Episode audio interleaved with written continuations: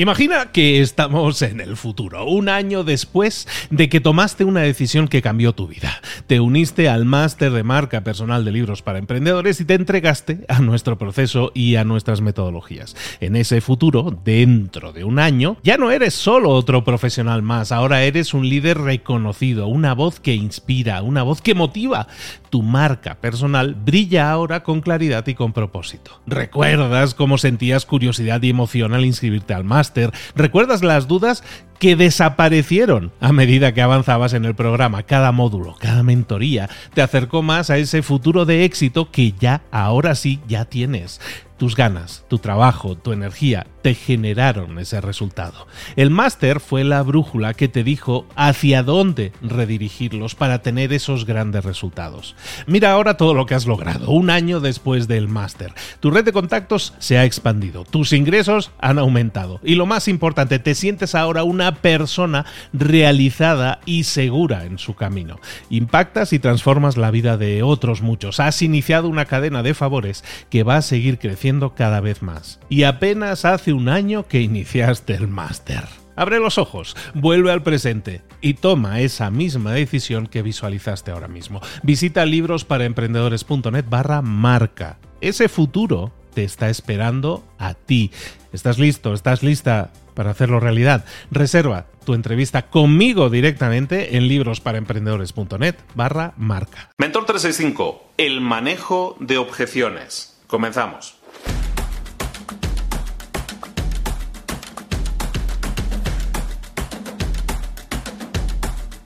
Las objeciones, el gran caballo de batalla con el que hay que batallar siempre en el tema de las ventas, ¿no? Aquella cosa que la gente le huye, no hay, ya tiene objeciones nuestro cliente y eso es algo malo. Siempre lo vemos como una mala señal o mucha gente lo ve como una mala señal.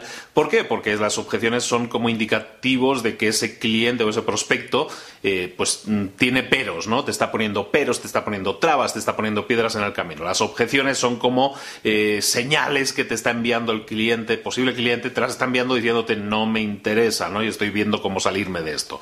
Eso es lo que normalmente pensamos. Bueno, te voy a dar dos buenas noticias. La primera es que eh, hoy en día todos nosotros, no sé si es buena noticia, pero todos estamos siendo bombardeados continuamente con información, con ofertas, con un montón de cosas.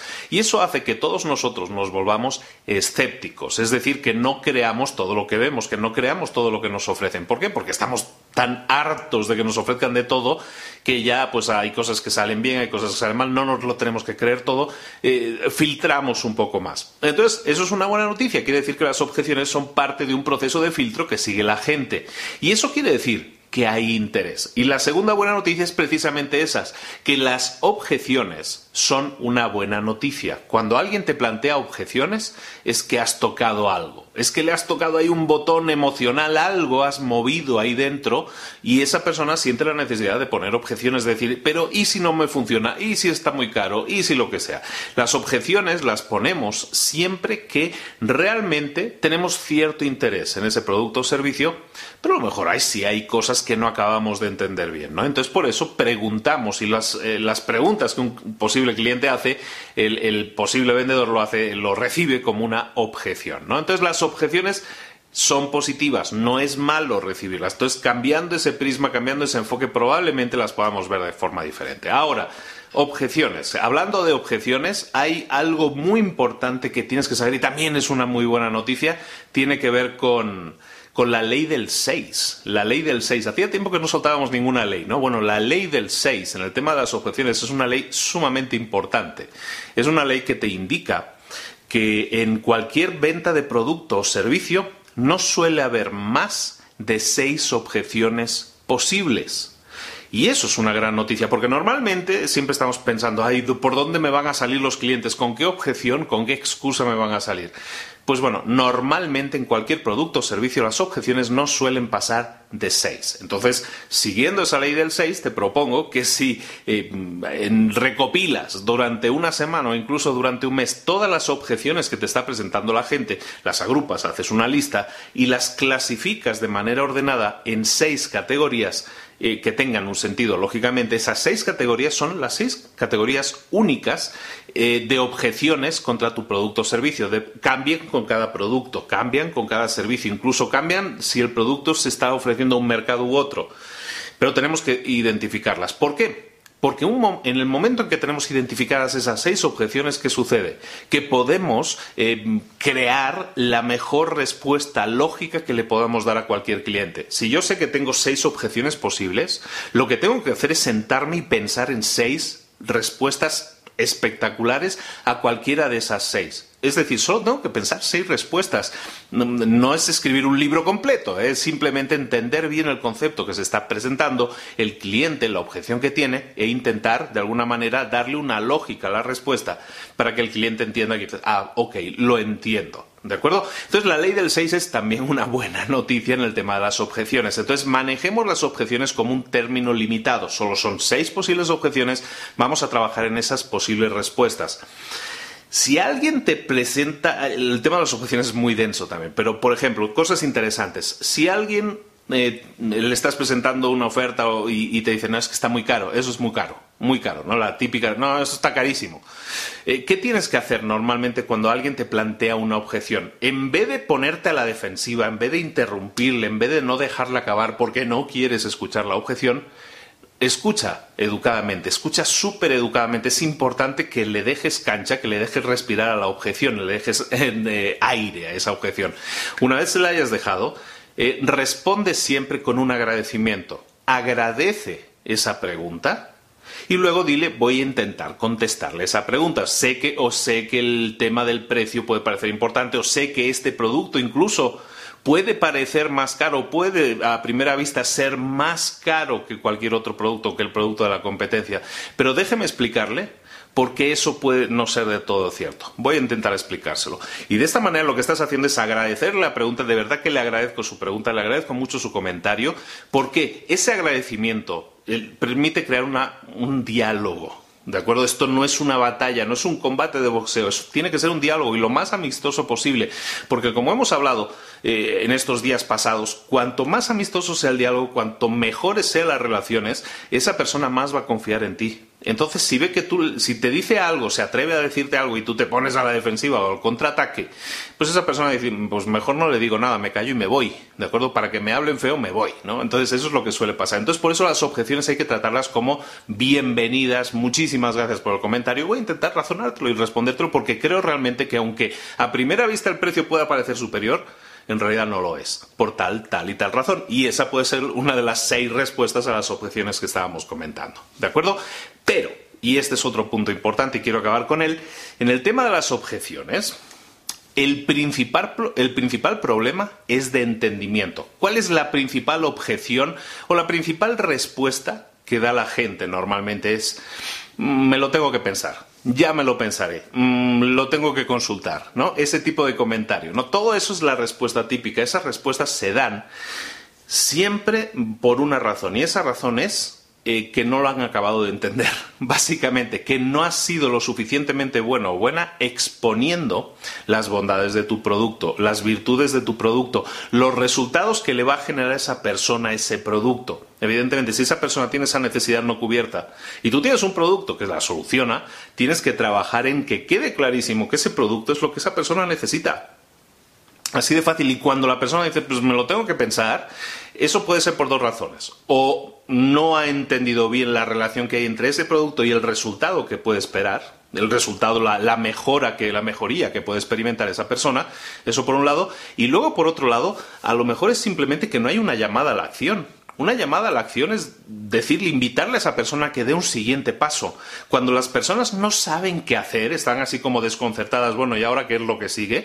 Cuando están en ese punto, eh, lo que se les ocurre primero decir es, mm, bueno, eh, nos lo pensamos, bueno, ahí lo vemos, ¿no? Ahí ya lo vamos a ver, ¿no? Bueno, venimos otro día y lo vemos con más tranquilidad. Todas esas respuestas es porque o no han entendido bien la relación que hay con el resultado o no ha habido una llamada a la acción. Por lo tanto, trabajemos las llamadas a la acción. Una llamada a la acción, para el que no lo sepa o no, el concepto le suene medio raro, una llamada a la acción es simplemente decirle a esa persona cuál es el siguiente paso que tiene que dar. ¿Cuál es el siguiente paso que tiene que dar si realmente quiere ese resultado en su vida? Si realmente quiere que ese producto le mejore, ese, ese servicio o producto le mejore su vida. ¿De acuerdo? Entonces eso es fundamental en las objeciones. Como os digo, es un tema súper denso que podríamos hablar horas, pero creo que como introducción es suficiente. Ahora sí, tarea del día que te propongo. Entonces, para empezar, y teniendo en cuenta la ley del 6, y como esto es como tarea diaria, lo que te propongo es que pienses, seguramente en la cabeza puedas tener las dos o tres objeciones principales que te, que te, dan los clientes, que te están ofreciendo los clientes. Anótalas. Haz un listado, tarea número uno, haz un listado de las dos, tres eh, objeciones principales que te dan tus clientes. Y segunda tarea es que razones una respuesta lógica a cada una de esas objeciones, de por qué tu producto es mejor, es necesario, es lo que ellos necesitan. Y esa objeción que ellos tienen la tienes que matar, entre comillas, de una manera lógica, para que esa persona cuando escuche entienda y, dije, y diga, ah, ok, lo entiendo, me parece lógico, me parece bien esa respuesta. ¿De acuerdo? Entonces vamos a trabajar con eso.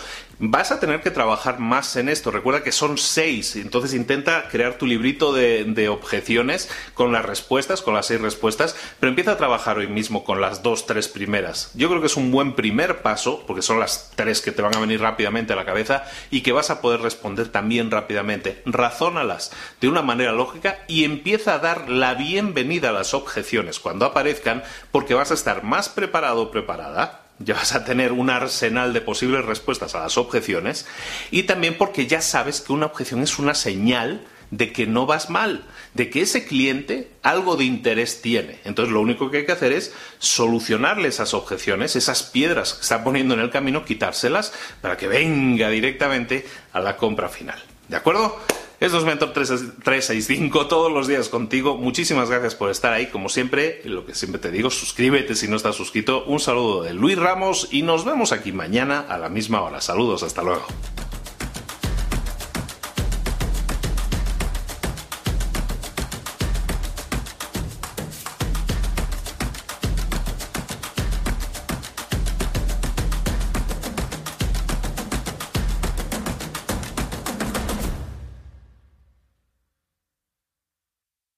¿Eres un coach, consultor, emprendedor digital o un profesional independiente? Apasionado por tu área de conocimiento, te presento entonces mi máster de marca personal. Es un viaje transformador de seis meses diseñado para ti y que lleva ya más de 10 ediciones funcionando y ayudando a cientos de profesionales como tú a destacar, a sobresalir, a convertirse en referentes. En el máster de marca personal vas a aprender a construir y escalar tu propia marca personal, convirtiéndote en esa voz líder en tu sector mientras construyes además además un negocio sólido y rentable. Como Celia, por ejemplo, que pudo dejar su trabajo a tiempo completo para dedicarse a su pasión, las finanzas, y ahora lidera una escuela con miles de alumnos a los que ayuda a transformar sus finanzas y factura además 6 y 7 cifras y tiene millones de seguidores. Gracias al máster, su sueño pasó de ser una idea a una realidad rentable y reconocida. Este es el momento